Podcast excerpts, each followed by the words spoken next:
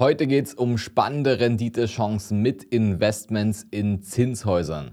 Was ist das eigentlich? Für wen ist es geeignet? Und wie rechnet sich das Ganze?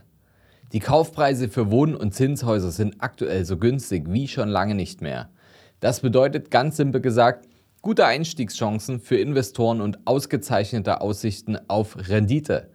Allerdings, das muss man zusätzlich erwähnen, gibt es einige Faktoren, die dafür erfüllt sein müssen. Auf all das gehen wir jetzt genauer ein und ich werde euch ein Berechnungsbeispiel aus der Praxis zeigen. Wenn ihr also herausfinden wollt, warum und für wen sich das Investieren in Wohn- und Zinshäuser jetzt lohnen würde, sollte auf jeden Fall dranbleiben.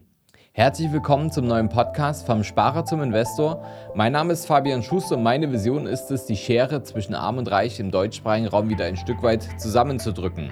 Wie kann uns das Ganze gelingen? Naja, wenn ich jetzt nicht gerade hier vorm Mikrofon sitze, bin ich genau aus diesem Grund seit über zehn Jahren als Geschäftsführer und Berater in unserem Unternehmen der Capri Consult tätig. Gemeinsam haben wir auf unabhängige Art und Weise bereits über 500 Menschen dabei unterstützt, vom Sparer zum Investor zu werden. So konnten wir in Zusammenarbeit mit unseren Kunden nicht nur hohe sechs, sieben oder sogar achtstellige Vermögenswerte aufbauen, sondern diese eben auch erhalten. Und genau dieses erfahrungsbasierte Wissen möchten wir im Rahmen unseres Podcasts wie auch unseres YouTube-Channels vollkommen kostenfrei an euch weitergeben. Fangen wir doch mal mit einem Überblick über die aktuelle Lage an. Seit der Zinswende der Europäischen Zentralbank im Sommer 2022 hat sich am Immobilieninvestmentmarkt einiges getan. Die Preise für Wohn- und Zinshäuser sind seither in 52 Städten um durchschnittlich 17 Prozent gefallen und auf ein Niveau gelandet, das wir zuletzt in den Jahren 2018 bis 2020 hatten. Das ist ein ziemlich extremer Umschwung, den sich Investoren jetzt zunutze machen. Denn ein weiterer Preisverfall ist laut vielen Experten im Banken- und auch in der Maklerwelt als eher unwahrscheinlich einzuordnen. Was die Mieten betrifft, da geht es jetzt in die entgegengesetzte Richtung. Allein im ersten Halbjahr 2023 haben sich die Durchschnittsmieten der Top 50 Städte um 2% im Bestand und um 4% im Neubau erhöht. Betrachtet man nur die Top 7 Städte, wird der Trend sogar noch deutlicher. Dort gab es einen Anstieg von 4% im Bestand und 6% im Neubau. Und so wie es aussieht, wird sich dieser Trend in nächster Zeit auch nicht verändern, denn das Angebot kommt der steigenden Nachfrage nach Wohnraum leider nicht hinterher. Woran liegt das, fragt ihr euch jetzt vielleicht. Denn man könnte ja annehmen, dass es aufgrund des demografischen Wandels, also der zurückgehenden Geburtenrate und der steigenden Lebenserwartung, weniger Haushalte werden. Aber gleichzeitig steigt die Zahl der Singlehaushalte und der gemieteten Fläche pro Person. Ergo erhöht sich der Bedarf an Mietfläche. Der Wohnungsbau in Deutschland kann diesen Bedarf allerdings nicht decken, wie die Zahlen zeigen. Von den 400.000 Wohnungen, die laut Bundesregierung pro Jahr neu gebaut werden sollten, wurden im vergangenen Jahr nur 295.000 Wohnungen fertiggestellt.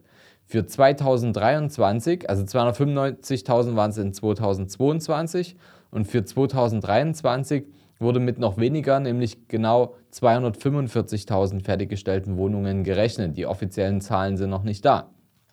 Also, nochmal zusammengefasst, die Preise für Wohn- und Zinshäuser sind jetzt gerade so niedrig wie zuletzt vor einigen Jahren noch, vor allem vor den großen Anstiegen während der Corona-Zeit. Derweil steigen die Mieten durchschnittlich an und werden das höchstwahrscheinlich auch in Zukunft weiter tun. In der Konsequenz können Investoren also mit einer steigenden Rendite rechnen. Das belegt auch einen Blick auf die Zahlen vom letzten bzw. vorletzten Jahr. Denn in 2022 sind die Renditen für Zinshäuser und 2023 auch auf über teilweise 4% gestiegen. Und in den sieben Metropolen Berlin, Düsseldorf, Frankfurt am Main, Hamburg und Köln und Stuttgart und München sind die Renditen derweil wieder über 3% möglich. Wer auf diesen Zug aufspringen will, sollte also möglichst bald handeln. Allerdings lohnt sich das nicht für jeden. Es gibt einige Kriterien, die auf euch zutreffen sollten, damit auch ihr wirklich alle Vorteile eines solchen Investments für euch ausschöpfen könnt. Idealerweise solltet ihr bereits ein bisschen Erfahrung im Investment-Immobilienbereich haben oder, falls ihr ein finanziell gut aufgestellter Einsteiger seid, dann solltet ihr zumindest einen Berater an eurer Seite haben, der sich mit dem Investment in Mehrfamilienhäuser oder Zinshäuser gut auskennt. Zinshäuser, Mehrfamilienhäuser können auch wie eine Eigentumswohnung mittels einer Bankfinanzierung gehebelt werden. Aber Trotzdem, die Banken finanzieren nicht alles und es ist auch nicht immer sinnvoll, sich komplett immer alles nur von der Bank zu leihen. Denn irgendwann muss es auch mal zurückgezahlt werden. Deswegen ist ein Eigenkapital von mindestens 100.000 Euro für das Investment zur Verfügung zu stellen von uns zu empfehlen. Außerdem ist es wichtig, ihr solltet euch im Spitzensteuersatz befinden und das auch langfristig bleiben, um laufende Steuervorteile für das Investment wirklich für euch nutzen zu können und bei Modernisierungsmaßnahmen vor allem zu Beginn das Finanzamt mit ins Boot zu holen. Dabei sage ich euch nur das Stichwort, ihr habt einige Steuervorteile, da ihr aus eurer Einkommenssteuer auch Vermögen bilden könnt. Ihr müsst nur wissen, wie. Dazu könnt ihr euch gerne mal die Folge 238 von unserem Podcast anhören. Ich verlinke euch die Folge hier mit in den Show Notes. Da gehen wir genau auf das Thema ein. Jetzt bringe ich euch mal noch ein kleines Rechenbeispiel mit. Ich glaube, das ist das, was die meisten interessiert. Jetzt wird es konkret. Worum sprechen wir hier? Es gibt einige Möglichkeiten, zu denen Zinshäuser gehören, mehrere Produktsparten sozusagen. Eine, ich sag mal, kleinere Variante der Zinshäuser, das konkrete Objekt benenne ich jetzt aus Gründen unserer Geschäftsgeheimnisse nicht, das ist nur für unsere Kunden gedacht, zeige ich euch anhand von ein paar Kennzahlen, warum das Ganze so interessant ist. Nehmen wir mal an, einen Kaufpreis von 350.000 Euro. Wir haben Modernisierungsmaßnahmen, um das Objekt auf einen aktuellen Zustand zu bringen und eine hohe Mietnachfrage zu erzeugen und auch ein Premium-Publikum anzuziehen in Höhe von 50.000 Euro brutto. Wir bauen noch eine Einbauküche ein in Höhe von 7.500 Euro und wir haben Nebenerwerbskosten von ca. 40.000 Euro und ich würde jetzt hier mal eine Finanzierungssumme von 300.000 Euro annehmen, die wir uns von der Bank holen. Was benötigen wir also jetzt an Eigenkapital in diesem Fall, um die Nebenerwerbskosten, Modernisierung, die Küche und einen Teil des Kaufpreises zu bezahlen? Das sind in Summe ca. 150.000 Euro in diesem Fall. Nach Übergang der Kaufpreiszahlung, erfolgter Modernisierung und der Neuvermietung findet jetzt folgender Verlauf statt.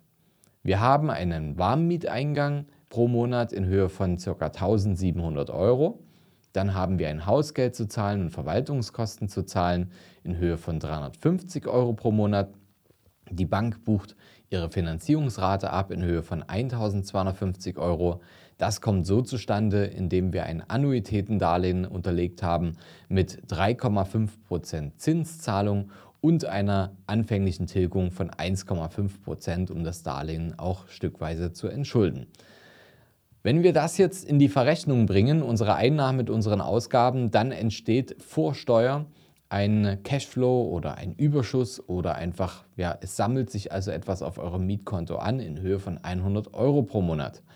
Das ist für die meisten Menschen, die in solche ähm, Zinshäuser investieren, nicht zwingend genau das, was man erreichen möchte. Der Cashflow spielt eigentlich keine Rolle, vor allem wenn man sich im Vermögensaufbau befindet. Wenn es darum geht, Vermögen zu erhalten, passives Einkommen zu erzeugen, davon leben zu können oder diese Einkünfte zu verkonsumieren, dann muss man anders arbeiten. Heißt, das ist jetzt ein Beispiel, was sich für Menschen im Vermögensaufbau ähm, äh, Menschen, die sich im Vermögensaufbau befinden, geeignet ist. Wobei man dazu sagen muss, dass diese Annahmen, zum Beispiel der Miete, das ist eher nur eine Mindestmiete, die hier kalkuliert würde. Sollte die höher ausfallen, dann fällt natürlich auch dieser Überschuss, dieser Cashflow pro Monat höher aus. Dieser sollte dann natürlich im Idealfall als Bildung einer zusätzlichen Erhaltungsrücklage angesammelt werden, dass ihr eben immer Gelder da habt, um mal kleinere äh, Reparaturen oder Renovierungskosten umsetzen zu können. Dazu kommen natürlich auch noch weitere Steuerentlastungen, denn in diesem Fall werden die auch ja, weiteren 100 bis 200 Euro pro Monat entsprechen, wenn man das Ganze ordentlich strukturiert. Ähm, ja, das alles zu erklären, wie jetzt die Steuervorteile äh, entstehen, das würde hier ein bisschen den Rahmen sprengen, aber damit ähm, könnte man auf jeden Fall schon mal rechnen. Strebt man beispielsweise jetzt nach 15 Jahren einen Verkauf an, dann lässt sich der Vermögensaufbau auch sehr gut sichtbar machen. Nehmen wir mal an, wir haben eine Wertentwicklung von 0%. Also wenn wir unser Investment zum Einstandspreis, das wäre jetzt hier in diesem Beispiel der Kaufpreis inklusive der Modernisierung, veräußern würden, erzielen wir einen Verkaufspreis in Höhe von 400.000 Euro. Sollte eine jährliche Wertsteigerung im Schnitt von 2% beispielsweise erzielt werden, ist ein Verkaufspreis von 538.000 Euro möglich. Das ist jetzt aber nicht unser ganzer Vermögensaufbau, denn das Darlehen ist noch nicht abbezahlt.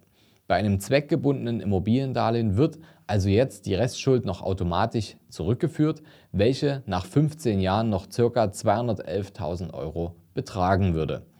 Die Differenz aus dem Verkaufspreis ist dann nach aktueller Rechtsprechung ein steuerfreier Erlös aus dem Immobilienerwerb weil wir haben die Immobilie in diesem Fall länger als zehn Jahre gehalten und so ist die aktuelle Gesetzgebung äh, strukturiert. Und würde jetzt in dem Fall 1, also mit Verkauf zum Einstandspreis, würde jetzt eine Differenz hängen bleiben von 189.000 Euro circa. Das heißt, 189.000 Euro haben wir jetzt zur Verfügung nach 15 Jahren Investmentlaufzeit. Nehmen wir mal den Fall 2 mit 2% jährlicher Wertsteigerung, dann lege die Differenz bei 349.000 Euro, die uns zur Verfügung stehen würde an Kapital, was wir aufgebaut haben. Unser Kapitaleinsatz, den müssen wir natürlich jetzt ins Verhältnis setzen, der dürfte sich durch ein paar Steuererleichterungen im Rahmen des Immobilieninvestments von den anfänglichen 150.000 Euro auf ca. 120.000 Euro gesenkt haben, was wir also effektiv wirklich eingesetzt haben fürs Investment. Die Cashflows und weiteren Steuererstattungen, die lasse ich jetzt einfach mal komplett äh, beiseite und nehme mal an, wir haben die für Modernisierungsmaßnahmen ausgegeben, die mal zwischendurch anfallen können oder Reparaturen. Ja, ziehen wir jetzt mal ein Fazit. Ähm, selbst bei einem verhältnismäßig kleinen Zinshaus kann aus einem Eigenkapitaleinsatz von 120.000 Euro effektiv ein beträchtliches Vermögen von 189.000 bis 349.000 Euro oder sogar mehr werden. Das macht doch auf jeden Fall schon mal Spaß und Sinn. Für die Worst-Case-Denker unter uns, der Immobilienwert darf natürlich jetzt auch um weitere 69.000 Euro, also um weitere 20 Prozent fallen dann haben wir zumindest wieder unseren Einsatz drin. Wie wahrscheinlich das ist, wenn wir jetzt zu den günstigen Einstiegspreisen einkaufen, muss natürlich jeder selbst für sich entscheiden. Wir haben alle keine Glaskugel, aber was sicher ist, sollten die Zinsen wieder ein niedrigeres Niveau erreichen, werden wir in diesem Bereich auch wieder höhere Nachfrage und deutlich höhere Verkaufspreise erzielen können. Und aufgrund des Wohnraummangels kennen die Mieten aktuell auch nur eine Richtung. Voraussetzung ist nochmal zusammengefasst, dass euch das Eigenkapital von mindestens 100.000 Euro zur Verfügung steht und ihr längerfristig im Spitzensteuersatz in Deutschland steuerpflichtig seid. Wenn die eben genannten Faktoren auf euch zutreffen sollten, dann ist jetzt eure Zeit. Handelt, solange die Preise sich auf diesem Niveau befinden. Diese Chance werden wir so schnell wahrscheinlich nicht nochmal bekommen. Zumindest stehen alle Zeichen darauf. Wenn euch das Ganze interessiert, ihr zur Umsetzung kommen wollt und euch fragt, wie bekommt man solche Objekte, wie berechnet man die Steuern, wie kann ich die Modernisierung umsetzen und wie kriege ich das Ding auch noch so richtig ähm, lukrativ vermietet an Menschen, die das auch zu schätzen wissen, einen solch schönen Wohnraum zu bekommen, dann könnt ihr natürlich die Abkürzung nehmen, meldet euch einfach über das Kontaktformular bei uns. Ich verlinke das hier mit in den Show Notes und dann können wir gemeinsam gerne einen Plan austüfteln, der genau darauf abgestimmt ist, dass ihr eure finanziellen Ziele erreicht und schnell vorankommt und das ohne dabei zu spekulieren. Ich lese jede Nachricht persönlich, daher freue ich mich auf jeden Fall auf eure Message. Und wenn euch die Folge gefallen hat, dann, äh, falls ihr es noch nicht getan habt, abonniert den Kanal. Nächste Woche gibt es wieder eine spannende neue Folge. Dann werdet ihr sofort benachrichtigt, wenn die online geht. Und in diesem Sinne würde ich sagen, viel Erfolg beim Investieren. Bis zum nächsten Mal. Euer Fabian.